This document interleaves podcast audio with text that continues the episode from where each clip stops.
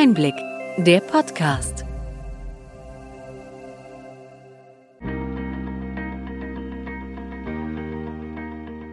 Sie hören den Einblick-Podcast, der Podcast für den tieferen und dennoch knackigen Einblick in die relevanten Ereignisse des Gesundheitswesens der vergangenen Woche vom Gesundheitsmanagement der Berlin Chemie. Heute ist der 20. August 2021. Welche Themen stehen diese Woche im Mittelpunkt? Die KBV und der GKV-Spitzenverband haben sich auf eine Übergangsfrist zum Start der elektronischen Arbeitsunfähigkeitsbescheinigung, kurz EAU, geeinigt. Die Rolle der Gematik soll gestärkt werden, so die Planung des Bundesgesundheitsministeriums. Die Quellcodes der E-Rezept-App der Gematik werden als Open Source bereitgestellt. Die gesetzlichen Kassen möchten, dass neben dieser App auch ihre E-Rezept-Apps zum Einsatz kommen. Lange hatte es Debatten gegeben um die Impfempfehlung für Kinder und Jugendliche, nun gab die Ständige Impfkommission die allgemeine Empfehlung einer Impfung für diese Altersgruppe. Eine repräsentative Umfrage ergab, dass zwei Drittel der Befragten eine Impfpflicht für bestimmte Berufsgruppen befürwortet. Weiter haben wir heute mehrere gute Nachrichten zu Digitalisierungsprojekten.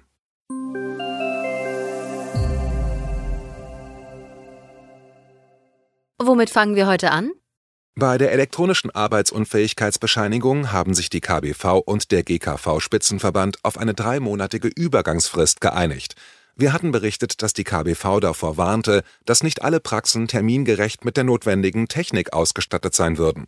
Nun geht es wie ursprünglich geplant am 1. Oktober los, mit einer Schonfrist bis Jahresende. In dieser Zeit kann der gelbe Schein, auch Muster 1 genannt, weiter auf Papier ausgestellt werden. Zum Ausstellen der digitalen AU sind der elektronische Heilberufsausweis EHBR, ein KIM-Dienst sowie der Anschluss an die Telematikinfrastruktur TI notwendig. Weiter muss die Praxisverwaltungssoftware mit einem Update versehen werden. Mit der Übergangsfrist könne die EAU wie geplant starten, kommentierte KBV-Vorstand Dr. Thomas Kriedel den Kompromiss.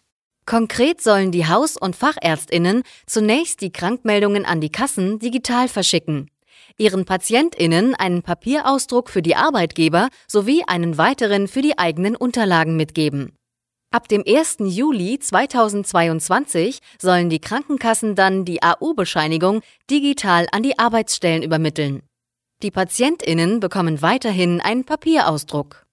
Gottfried Ludewig, der zuständige Abteilungsleiter für Digitalisierung und Innovation im Bundesgesundheitsministerium, erinnerte kürzlich beim Besuch einer vernetzten Arztpraxis daran, dass den jetzt konkret umzusetzenden Schritten der Digitalisierung wie die Ausstellung von EAU und der elektronischen Patientenakte EPA eine über 18 Jahre lange Diskussion vorausgegangen sei. Die KBV hatte mehrfach vor Problemen zum Start der EAU gewarnt und fehlende Tests für eine Massenanwendung moniert. Diese Tests sollen nun Ende August beginnen.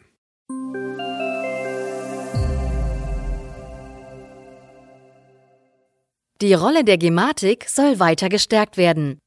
In einem Referentenentwurf zur Gesundheits-IT-Interoperabilitäts-Governance-Verordnung bekommt die halbstaatliche Betreibergesellschaft der Telematikinfrastruktur als weitere Aufgabe die Herstellung der Interoperabilität. Das digitale Versorgung und Pflegemodernisierungsgesetz hat im Frühjahr die Grundlage für diese Form des Interoperabilitätsmanagements geschaffen. Nutzbar werden die Informationen, die noch mehr Gesundheitsberufe künftig über die TI austauschen, nur, wenn sie auch verständlich sind. Für einen reibungslosen Informationsaustausch zwischen allen Beteiligten ist Interoperabilität eine zentrale Voraussetzung. Wir sehen, dass das Ministerium bei der Digitalisierung weiter Tempo macht und sind gespannt, wie dies nach den Bundestagswahlen weitergehen wird. Kommen wir zum E-Rezept und den Digitalisierungsschritten. Die Gematik stellt die Quellcodes der E-Rezept-App als Open Source auf der Plattform GitHub bereit. Damit soll das Vertrauen in die TI gestärkt und die Transparenz gegenüber der breiten Öffentlichkeit und auch gegenüber der Fachcommunity fortgesetzt werden. Die Veröffentlichung werde von externen Partnern, Herstellern und Entwicklern positiv aufgenommen, erklärte die Gematik. Es gibt aber rund um diese Gematik-App weiter Streit mit den Kassen. Die Gematik möchte es den NutzerInnen ermöglichen, über die App eine NFC-fähige Gesundheitskarte bei den gesetzlichen Krankenkassen zu bestellen. Das lehnen die Kassen ab. Beim Bestellmechanismus soll die Gematik auf die Kassen zugegangen sein, berichtete der Tagesspiegel Background. Mit der Entscheidung, die E-Rezept-App der Gematik zur Standardanwendung zu erklären, wurden die teilweise mit viel finanziellem Aufwand entwickelten Apps der Kassen zum Schattendasein verurteilt. Die Atmosphäre ist entsprechend schlecht. Die Kassen möchten, dass neben der Gematik-App auch ihre Apps für E-Rezepte wieder in den Prozess kommen sollen. Das BMG möchte dagegen die Richtung bei der Digitalisierung steuern und die Geschwindigkeit der Prozesse beschleunigen. Vor drei Jahren hatte es deshalb 51 Prozent der Anteile der Gematik übernommen, die 2005 von der Selbstverwaltung der Kassen- und Leistungserbringer gegründet wurde.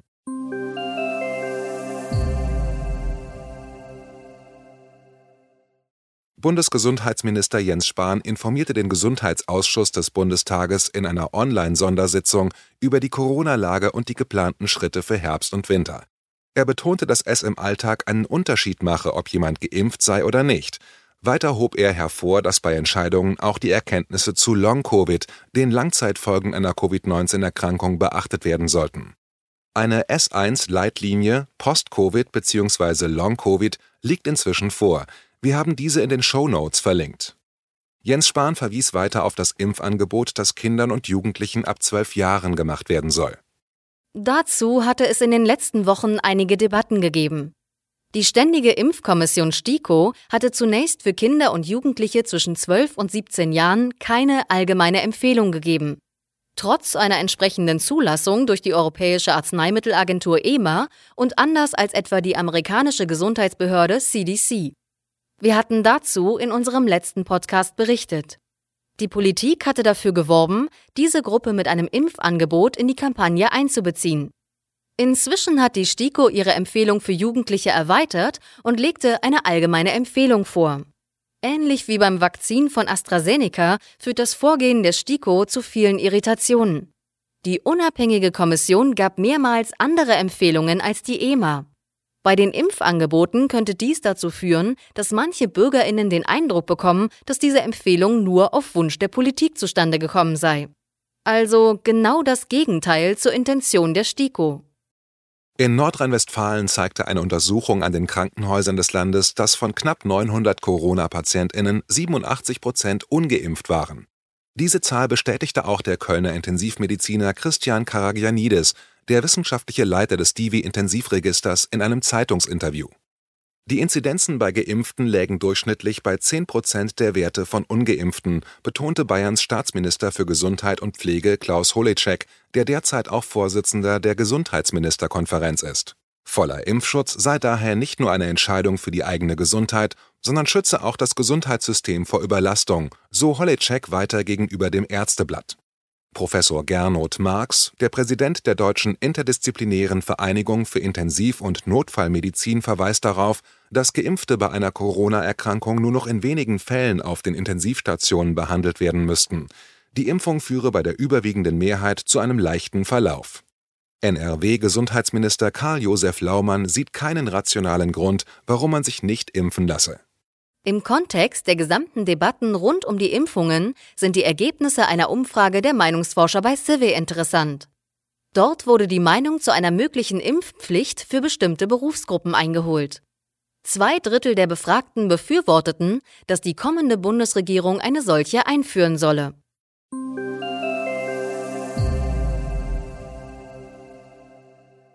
Wir haben noch ein paar gute Nachrichten zur Digitalisierung im Gesundheitswesen im Gepäck.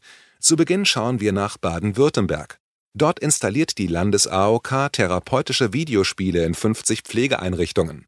Angestrebt ist die Stärkung der geistigen Leistungsfähigkeit, der Stand- und Gangsicherheit sowie der Koordinationsfähigkeit der PflegeheimbewohnerInnen. In einer Evaluation wurde festgestellt, dass Videospiele zu einer Verbesserung der psychosozialen Gesundheit beitragen im Nachbarland Bayern haben das Gesundheitsministerium und die KV in einem gemeinsamen Projekt festgestellt, dass Diabetespatientinnen von einer engmaschigen Betreuung durch Telemedizin profitieren. Rund 100 Patientinnen hatten ihre Glukoseprofile automatisiert in ein Portal geladen. Diese Daten konnten von Diabetologen unter anderem als Grundlage für eine fundierte Therapieentscheidung eingesetzt werden. Wir haben die konkreten Ergebnisse in den Show Notes verlinkt. Ebenfalls aus dem Süden, aus Rheinland-Pfalz, kommt die Meldung, dass bei gutem Internet die Telemedizin-Assistenz prima klappt. An diesem Projekt nehmen seit einem Jahr rund 100 Ärztinnen sowie nichtärztliche Praxisassistentinnen teil. Bei Hausbesuchen kann in Rücksprache Diagnostik direkt vor Ort veranlasst werden und die gewonnenen Daten werden schnell in die Patientenkartei der Praxis übertragen. Schade nur, dass es in Deutschland mit dem schnellen Internet auf dem Land nicht gut bestellt ist. Hoffen wir, dass die kommende Bundesregierung sich des leidigen Themas annimmt und so auch die Digitalisierung im Gesundheitswesen bessere Bedingungen bekommt.